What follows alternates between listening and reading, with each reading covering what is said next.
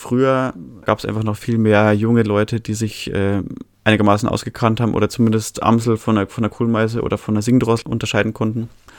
Und heute ist es einfach gar nicht mehr so der Fall. Und das finde ich halt extrem schade, weil unsere Natur so vielfältig ist und unsere Lebensgrundlage letztendlich.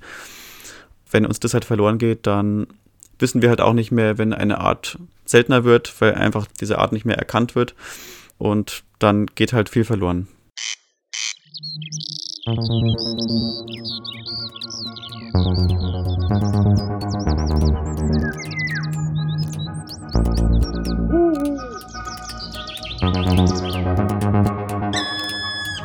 Ausgeflogen. Menschen im Naturschutz.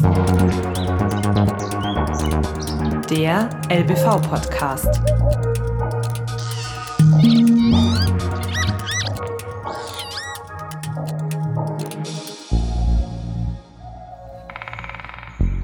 Herzlich willkommen zu Ausgeflogen, der LBV-Podcast. Auch im neuen Jahr seid ihr mit mir, Stefanie Bernhard, wieder unterwegs im ältesten Naturschutzverband Bayerns. Genau heute, am 6. Januar, beginnt auch die größte bürgerwissenschaftliche Mitmachaktion, die Stunde der Wintervögel. In ganz Bayern werden wieder Vögel in Gärten beobachtet, gezählt und im LBV gemeldet. Ein Experte in Sachen Artenkenntnis ist deswegen heute mein Gast, Markus Brindel. Der 23-Jährige engagiert sich in der LBV-Kreisgruppe Altötting und besitzt ein beeindruckend großes Artenwissen. Er erzählt, wie man Vogelarten am besten lernen kann und warum dieses Wissen für jede Generation so wichtig ist. Viel Spaß bei dieser neuen Folge. Hallo Markus, es freut mich sehr und es ist sehr schön, dass du heute mein Gast bist bei Ausgeflogen. Leider auch nur virtuell, weil aufgrund der aktuellen Lage haben wir uns entschlossen, uns nicht in echt zu treffen, aber es freut mich sehr, dich hier am Bildschirm zu sehen. Ja, hallo Steffi. Ich freue mich auch, dass ich heute dabei sein darf. Es ist für mich ganz aufregend und bin gespannt, was mich erwartet und äh, ich freue mich auf das Interview. Ähm, ja, du bist 23 Jahre alt und hast für dein ja, junges Alter aber schon ein sehr breites Wissen zu Vögeln und kannst Arten sehr gut bestimmen. Ähm, wie hast du dir denn diese Artenkenntnis angeeignet? Also äh, in erster Linie bin ich ähm, rausgefahren mit dem Rad eigentlich immer und habe mein Fernglas dabei gehabt und meine Kamera.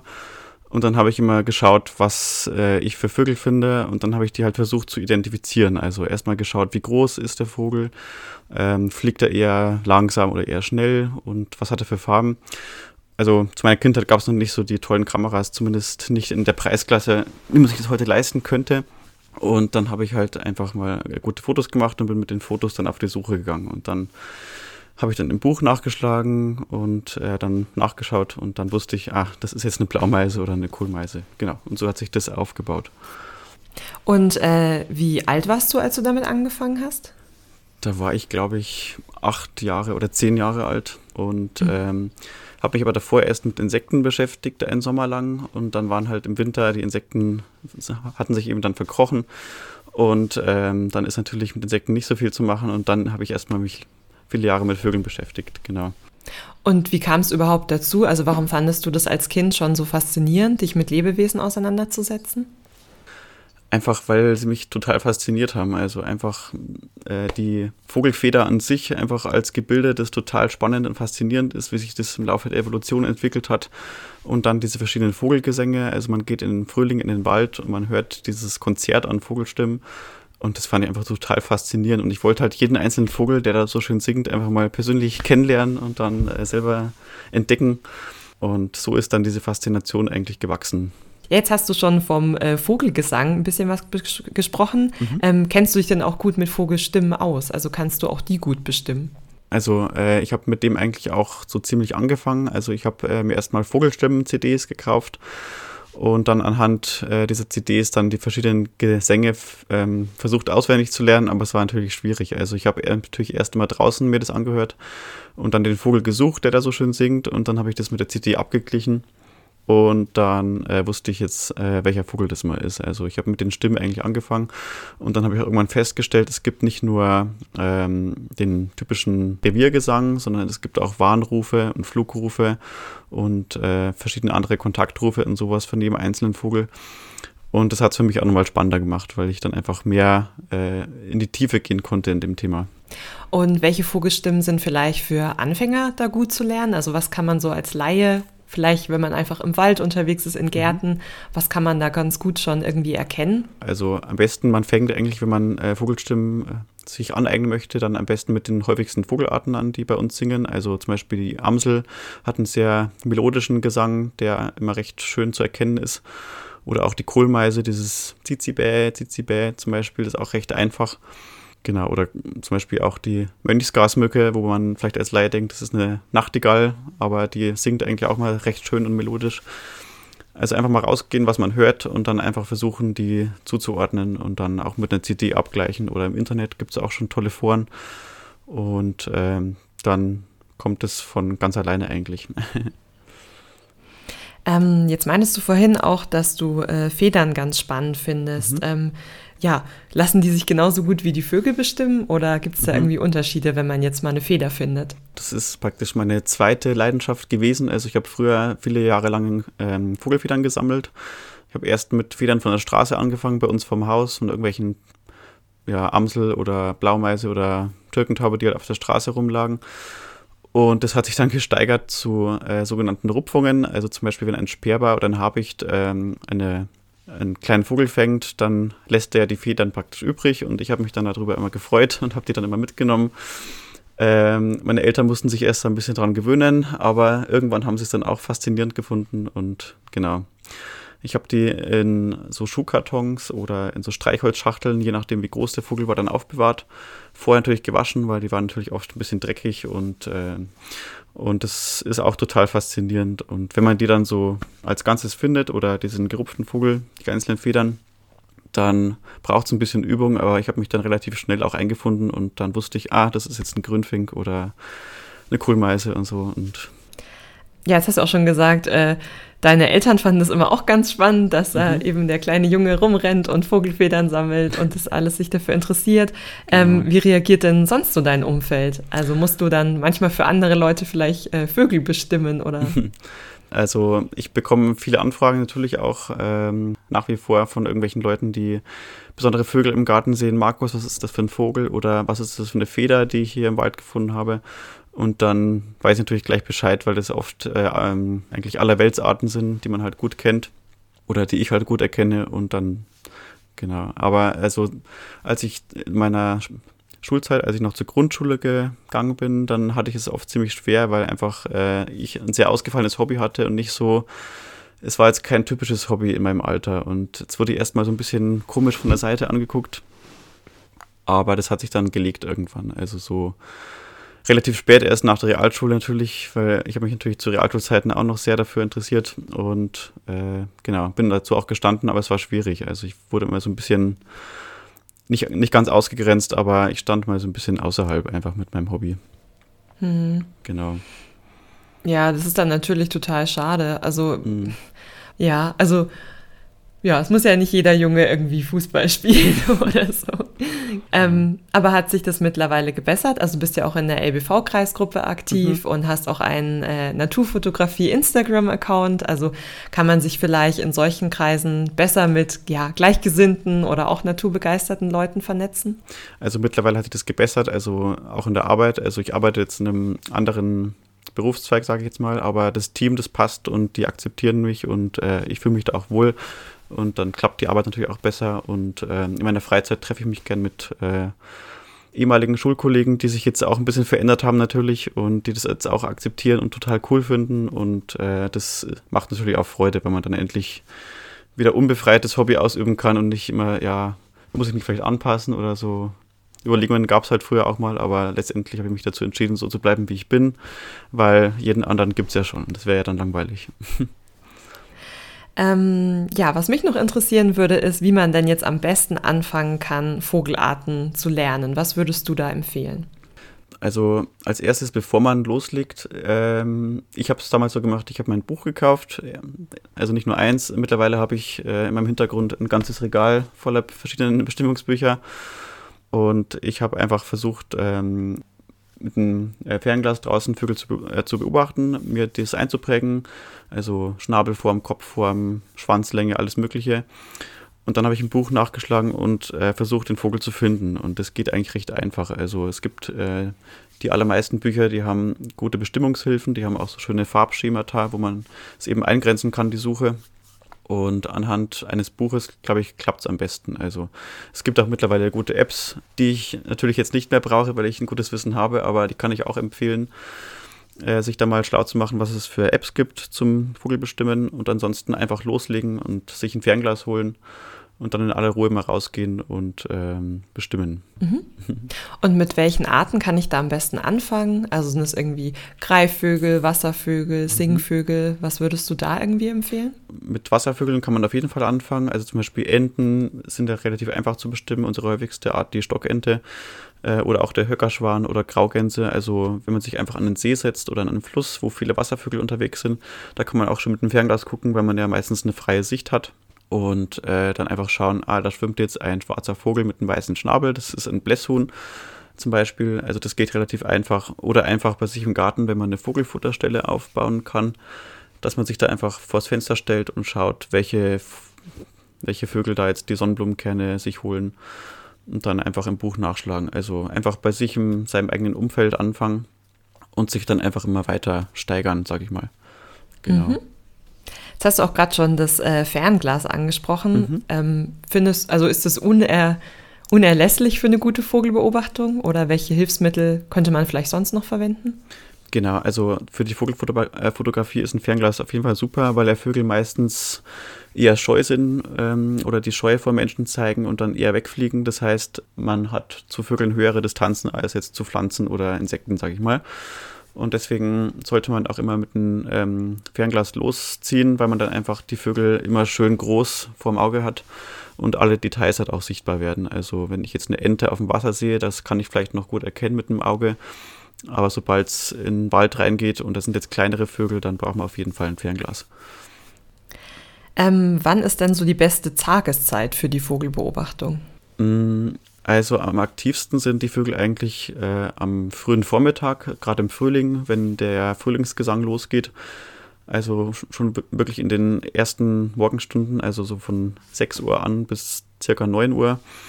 Aber im Winter, sage ich mal, da sind die Vögel ähm, so lange aktiv, wie es am Tag hell ist, einfach weil sie ja immer was zum Fressen brauchen, um Energie einzuspeichern.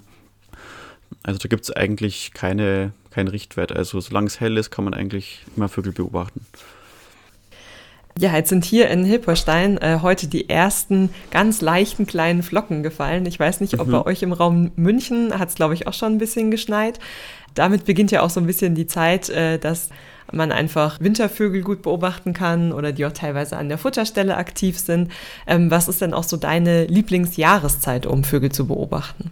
Also meine Lieblingsjahreszeit, um Vögel zu beobachten, ist eigentlich der Winter, weil man da einfach ähm, im Garten, also ich mache halt immer eine Winterfütterung mit verschiedenen Futtersorten, also einmal Sonnenblumenkerne, Haferflocken für die Weichfresser, also Rotkehlchen zum Beispiel. Ähm, und das ist einfach total toll, wenn man einfach die Vögel dann sich in den Garten zieht und ähm, dann aus nächster Nähe quasi beobachten kann. Aber es gibt natürlich auch im Frühling ähm, Möglichkeiten, dass man sich die Gesänge der Vögel nochmal anhört und dann sind die Vögel auch oft nicht so scheu wie äh, für den Rest der Jahreszeit, weil sie einfach mehr mit Partnerwerbung beschäftigt sind und dann vielleicht mal vergessen, dass da ein Spaziergänger läuft und dann kann man sie halt auch ein bisschen besser beobachten. Ja, im Winter ist es eben auch ganz toll, wie du gerade schon beschrieben hast. Man kann sich da seine eigene Futterstelle im Garten mhm. oder auf dem Balkon aufbauen und dann sich einfach so ein bisschen die bunten Vögel näher, näher ans Fenster, näher an die Haustür holen. Ähm, was da auch immer ganz schön ist, der LBV macht zusammen mit dem NABU da ja auch jedes Jahr seine große Mitmachaktion, die Stunde der Wintervögel. Ähm, und du hast mir im Vorgespräch auch schon gesagt, dass du da ja auch schon seit vielen Jahren mitmachst. Ähm, warum denn? Was gefällt dir denn daran? Also Stunde der Wintervögel habe ich halt irgendwann mal davon Wind bekommen und da habe ich gedacht, da mache ich jetzt einfach mal, einfach mal mit. Und ähm, habe ich mich eben eine Stunde vor, also vor das Fenster gestellt und im Garten die verschiedenen Vögel gezählt und dann die Ergebnisse gemeldet. Und im Laufe der Jahre habe ich einfach auch ähm, festgestellt, dass es eine total wichtige Aktion ist, weil man einfach dann die Bestände der Vögel kontrollieren kann. Und es gibt ja das, das ähm, Prinzip der Bürgerforscher, also dass einfach jeder Einzelne da mitmachen kann. Und je mehr da mitmachen, desto dichter ist das Netzwerk an Datensätzen. Und äh, man kann einfach zum Beispiel feststellen, dass wir in einem Winter einen besonders starken Einflug von Erlenzeisigen oder Bergfinken haben, die aus dem Norden kommen. Und dann weiß man einfach, okay, der Winter ist da im Norden sehr stark, deswegen haben wir so viele Bergfinken da. Und für solche Erkenntnisse ist die Stunde der Wintervögel also eine ganz tolle Sache. Wann hast du dann denn das erste Mal mitgemacht? Wie alt warst du denn da? Ich glaube, da war ich ja auch so 10, 11 Jahre alt, glaube ich, genau. Da war ich dann auch das erste Mal äh, LBV-Mitglied und dann habe ich mal mitgemacht und dann auch bei der Stunde der Gartenvögel und ähm, genau, war einfach toll. Also es war zwar oft so, dass genau zu dieser Stunde nicht so viele Vögel da waren, wie ich es mir erhofft hatte, aber ähm, das heißt ja auf dem LBV, dass auch das, dass eben keine Vögel da sind, dass das auch wichtig sein kann. Ja, mhm. ja, sehr witzig, weil das ist auch eine Rückmeldung, äh, die wir dann immer ganz oft bekommen. Also mhm. wenn wir mhm. dann eben die, die Meldungen haben, so als Kommentar, ja, also sonst sind noch die und die Arten bei uns im Garten und die haben sich jetzt genau in der Stunde nicht blicken lassen. Also das finde ich, finde ich schön, dass du das äh, auch so wahrnimmst. Ja. ähm, aber das ist halt wahrscheinlich wirklich, wenn man sonst da immer sehr aufmerksam ist und immer weiß, was so die gängigen Arten sind, die im Garten vorbeischauen, ähm, dann ist man natürlich enttäuscht, wenn genau in dieser Stunde, wo man es dann melden möchte, die man nicht dabei sind. Ähm, ja, schön. Ähm, genau, die Stunde der Wintervögel ist jetzt eben auch wieder ab heute, an dem Tag, wo die Folge rauskommt. Also wir haben jetzt den 6. Januar für dieses lange Wochenende. Und mhm. ähm, ja, also jeder in, in Bayern und Deutschland ist wieder ganz herzlich eingeladen, da mitzumachen. Ähm, machst du das dann immer gemeinsam oder alleine? Oder auch als Kind? Äh, hast du es dann alleine gemacht oder mit deiner Familie? Genau, ich habe es eigentlich von Anfang an alleine gemacht, eigentlich bei mir daheim. Ähm, habe halt ab zu im Haus mal den Standort gewechselt, einmal hinten raus beim Fenster, einmal vorne. Wenn halt vorne nichts los war, bin ich nach hinten gelaufen, damit ich halt irgendwas hatte äh, zum Zählen. Genau, aber also meine Eltern haben es auch mal gemacht zum Spaß, aber mittlerweile mache ich wieder. Ja, super. Das ist eben auch was, was man ne, entweder als Paar oder in der Familie oder eben auch alleine super schön machen kann und dann einfach, ja, so ein bisschen sich die Aufmerksamkeit ändert. Also, weil man dann einfach genau. viel mehr mitbekommt, was da so rumfliegt und rumzwitschert und das ist wirklich sehr, sehr schön. Würdest du sagen, da kann jeder mitmachen? Also wenn man jetzt eben, was wir vorhin schon hatten, noch nicht so fit in der Artenkenntnis ist, ähm, soll man trotzdem mitmachen? Also auch wenn man sich jetzt überhaupt gar nicht auskennt, ist gar kein Problem. Also entweder man holt sich, wie gesagt, ein ganz kleines Bestimmungsbuch mit den häufigsten Gartenvögeln oder eben äh, eine App aufs Handy, wo man einfach die häufigsten Vögel bestimmen kann. Und dann, wie gesagt, einfach ein Fernglas, äh, wo man einfach nochmal die Vögel in äh, voller Größe vor dem Auge hat. Und dann einfach schauen, okay, ich habe jetzt hier einen gelben Vogel mit einer, mit einer schwarzen Kopfkappe und weißer Wange oder äh, es gibt auf dem LBV ja tatsächlich so, äh, so ein Blatt, äh, das man sich ausdrucken kann mit den häufigsten Gartenvögeln. Und dann geht man einfach alles durch und dann sieht man eigentlich schon, dass es eine Kohlmeise ist in dem Fall. Und dann geht es eigentlich ganz einfach. Also auch ohne Vorkenntnis kann da jeder mitmachen. Man sollte einfach nur ein bisschen Lust haben oder eine be bestimmte Begeisterung für die Natur natürlich. Ansonsten steht dem nichts im Wege. Also da kann jeder mitmachen. Ein anderes Thema, was auch immer noch sehr spannend ist äh, im Bereich Artenkenntnis, ist, dass 2018 eine Studie veröffentlicht wurde von dem Institut für Didaktik der Biologie an der ähm, Universität in München. Und die konnten zeigen, dass Kinder und Jugendliche immer weniger Vogelarten erkennen. Also die haben in dieser Studie äh, knapp 2000 bayerische Schüler und Schülerinnen untersucht. Die waren zwischen 10 und 19 Jahre alt, haben da mitgemacht und im Durchschnitt wurden nur fünf von 15 äh, Singvogelarten richtig benannt. Ähm, wie findest du das denn? Ja, das gibt mir natürlich auch äh, zu denken. Vor allen Dingen, also ich bin ja mit zehn Jahren das erste Mal bei uns in die Regionalzeitung äh, gekommen mit einem Artikel und da ging es eben auch schon um den, um den Herrn Alf Pille, glaube ich, der auch bei euch arbeitet. Und ähm, der hat eben auch schon damals so eine Studie ähm, in Auftrag gegeben oder ausgewertet.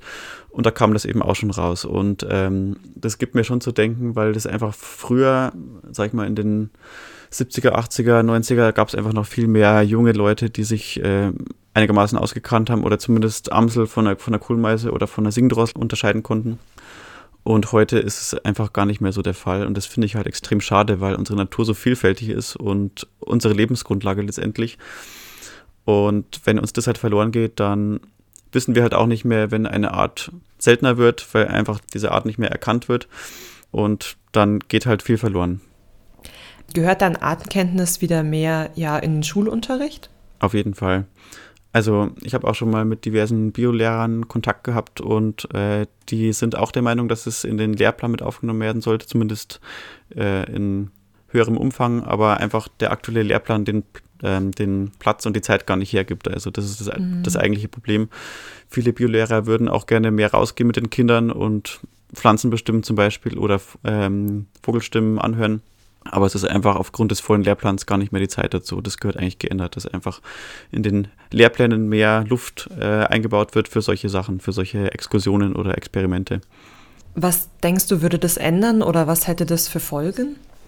Also ich denke, dass einfach dadurch, wenn jetzt mehr solche Aktionen geplant sind mit Schulkindern, dass die Kinder einfach wieder mehr Berührung mit der Natur haben, einfach die Natur erfahren können, am eigenen Leib, sage ich mal, und ähm, einfach mal eine Feder in die Hand nehmen können oder eine Pflanze anfassen können. Oh, die hat Stacheln, das tut ein bisschen weh. Äh, sowas zum Beispiel, das, ähm, das fehlt halt ganz vielen Kindern einfach, weil einfach ähm, viele Kinder in der Stadt vielleicht aufwachsen oder in Siedlungen, wo die Gärten auch teilweise sehr gepflegt sind, wo nichts wachsen darf und so. Und in so einem Umfeld haben die Kinder einfach gar keinen Kontakt mehr zur Natur. Ja, was ja auch dann daraus wieder entsteht, ist eben wenn ich halt mehr weiß und mehr kenne, dann kann ich das ja auch alles äh, ja, besser schützen. Und das ist ja auch das, was Teil deiner äh, ja, ehrenamtlichen Arbeit in eurer Kreisgruppe ist. Ähm, was macht ihr denn da konkret für die Natur in Bayern? Genau, also wir machen verschiedene Biotoppflegemaßnahmen. Also wir haben verschiedene Biotopflächen, zum Beispiel in Hirten oder in Burgkirchen. Und die werden von uns gepflegt. Das heißt, also die werden einmal im Jahr abgemäht, weil das ist halt so ein besonderer Magerrasen. Da wachsen seltene Pflanzen wie Kartäusernelke oder Natternkopf. Und die vertragen halt nur eine Maat im Jahr, sag ich mal. Genau. Und die pflegen wir.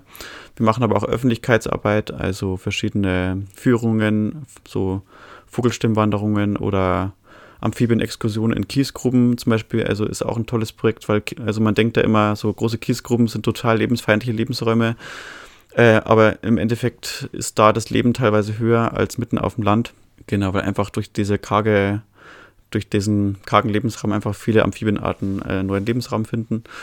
Genau, aber eben auch zum Beispiel, es ist letztens erst wieder, hat unser Kreisgruppenvorsitzender eine neue Vogelfutterstelle in Marktl vor der Grundschule aufgebaut mit einer Schulklasse. Sowas machen wir auch zum Beispiel. Oder wir bauen Nistkästen für Schleiereulen oder Turmfalken. Mhm. Genau, also sehr breit gefächert unser, mhm. genau, unser Arbeitsspektrum. Ähm, was sind denn deine Lieblingsarten bei Vögeln oder vielleicht auch Amphibien oder Insekten? Du hast ja auch am Anfang erzählt, dass du eigentlich als Kind mit Insekten angefangen hast. Mhm. Ja, das ist natürlich, also die Frage nach der Lieblingsart ist mal ganz schwierig. Also es gibt eigentlich so viele tolle Arten, aber bei Vögeln war es eigentlich immer der Eisvogel, der mich am meisten fasziniert hat. Also ist auch gerade das ähm, Image vom LBV. aber ähm, genau, der ist einfach also toll, weil der so eine intensive, leuchtende, türkise Farbe auf dem Rücken hat. Und bei mir war es persönlich immer so, wenn ich einen Vogel das erste Mal gesehen habe, dann war es immer, wow, toll, das ist jetzt hier der Schilfrohrsänger oder so.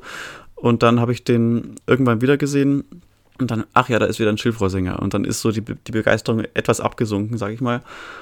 Und beim Eisvogel war es eigentlich so, jedes Mal, wenn ich den wieder gesehen habe, dann war ich wieder so fasziniert von dieser Strahlkraft, von diesem Blau. Bei den Insekten, wenn ich da an die Insekten denke, ist äh, der Schwalbenschwanz ein ganz toller Schmetterling, der mich sehr begeistert und den ich bei uns im Garten auch schon hatte, also als Raupe hatten wir so eine Fenchelpflanze im Garten und der mag gern so Doldenblütler, die Raupe. Und äh, dann durfte ich halt live miterleben, wie der dann sich verpuppt und dann der Schmetterling schlüpft. Das war für mich eine ganz tolle Erfahrung. Ja, die bunten Farben vom Eisvogel, die du jetzt beschrieben hast, äh, mhm. äh, die kann man ja dann auch eben total schön beim Fotografieren einfangen. Mhm. Und du hast ja auch schon ein bisschen erzählt, dass du auch gerne mit der Kamera unterwegs bist und hast ja auch einen Instagram-Account, auf dem man sich das ein bisschen anschauen kann. Mhm. Ähm, wie bist du denn dann zum Fotografieren gekommen? Also ähm, das ist eigentlich gleich direkt nach den Vogelstimmen gekommen. Also ich habe dann irgendwann festgestellt, okay, die Vögel sind so toll, die möchte ich jetzt irgendwann selber mal festhalten und äh, das selber in die Hand nehmen. Und dann habe ich mir die erste kleine Kamera gekauft und die war noch sehr dürftig. Also es war halt so eine ganz kleine Mini-Digitalkamera.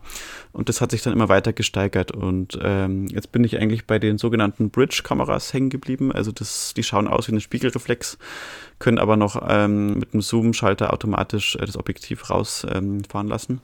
Und ähm, bei den Kameras ist der Vorteil, du kannst sowohl ganz weit in die Ferne zoomen, um irgendwelche Vögel zu fotografieren. Du kannst aber auch tolle Makrofotos machen, also zum Beispiel Insekten auf Blüten.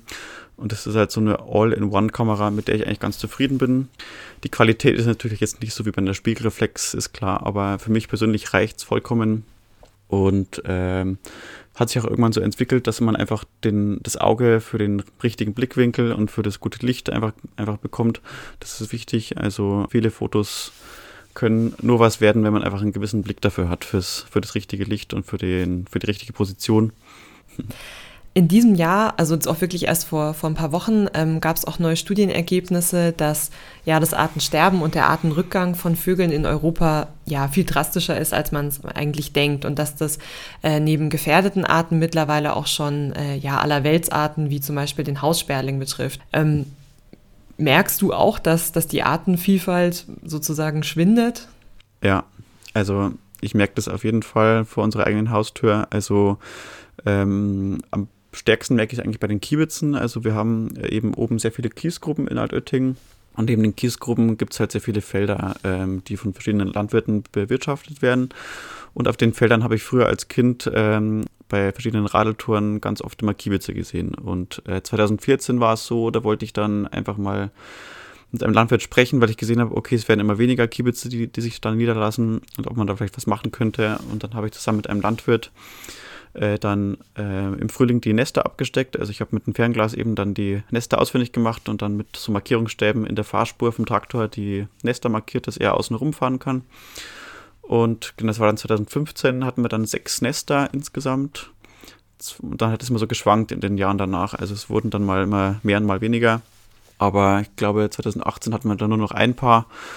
Und heuer ist eigentlich so das erste Jahr, wo ich jetzt persönlich noch, kein, noch ähm, keine Kiebitzbrot registrieren konnte. Also es waren zwar ein paar Durchzögler mal da, aber die sind dann leider wieder weitergezogen. Also es ist leider sehr deprimierend oft. Mhm. Ja. Naja. Was würdest du denn sagen, kann äh, jeder und jede dagegen tun? Speziell bei ähm, Vögeln ist es immer wichtig, dass der Lebensraum passt, dass das Umfeld passt. Da ist es jetzt als Einzelner schwierig, dass man äh, speziell für eine Vogelart was machen kann, eher im eigenen Garten, dass man versucht, irgendwie Nistkästen aufzuhängen natürlich. Aber damit fördert man halt natürlich auch eher die, ähm, die Allerweltsarten. Für die Spezialisten ist es dann schon eher wichtig, dass die Politik einfach handelt oder die verschiedenen Umweltverbände wenn man halt sich für Insektenschutz einsetzen will oder für Pflanzenschutz, dann kann man auf jeden Fall schauen, dass man im eigenen Garten auf heimische Vielfalt setzt, dass man einfach heimische Pflanzen einsetzt. Zum einen sind die viel pflegeleichter als ähm, irgendwelche Zuchtsorten aus dem Baumarkt, weil die einfach sehr anspruchsvoll sind in ihrem Wuchsverhalten und da hat man mit heimischen Pflanzen einfach viel mehr äh, Vorteile einfach. Und im eigenen Garten kann man für die Insekten sehr viel tun. Also einfach heimische Pflanzen, nicht alles aufräumen im Herbst, sondern einfach mal den Laubhaufen liegen lassen unter der Hecke. Da freut sich auch der Igel dann drüber. Und genau, also für Insekten kann man und äh, auch Pflanzen kann man im Garten viel mehr tun. Ja, das ist ja vielleicht ein äh, schöner Neujahrsvorsatz für unsere ZuhörerInnen jetzt im, im neuen Jahr 2022. Vielleicht sucht man sich irgendwas im eigenen Garten oder sei es genau. auch nur auf dem Balkon, dass man ja irgendwie anfängt mit zu pflanzen, zu Gärtnern oder irgendwie Nistkästen aufzuhängen. Und da macht man im Kleinen auch schon ein bisschen was. Super. Genau. Vielen Dank, Markus. Das wäre ein sehr, sehr schönes Gespräch äh, und ich habe wieder viel gelernt. Danke dir. Ja, sehr gerne. Mich hat es auch gefreut. Vielleicht hat euch diese Folge ja zum Mitmachen motiviert. Bis zum 9. Januar kann jede und jeder bei der Stunde der Wintervögel noch mitmachen. Setzt euch eine Stunde lang mit einer Tasse Tee ans Fenster oder geht raus in den Park, zählt die Vögel und meldet sie dem LBV. Eure Beobachtungen könnt ihr direkt online abgeben unter www.stunde-der-wintervögel.de. Hier findet ihr auch die Porträts der wichtigsten Wintervögel, Erklärvideos und die praktische Zählhilfe. Ich freue mich, wenn ihr nächsten Monat wieder mit dabei seid. Wenn euch diese Folge gefallen hat, empfehlt sie auch gerne weiter. Dieser Podcast wird gefördert vom Bayerischen Naturschutzfonds aus Mitteln der Glücksspirale.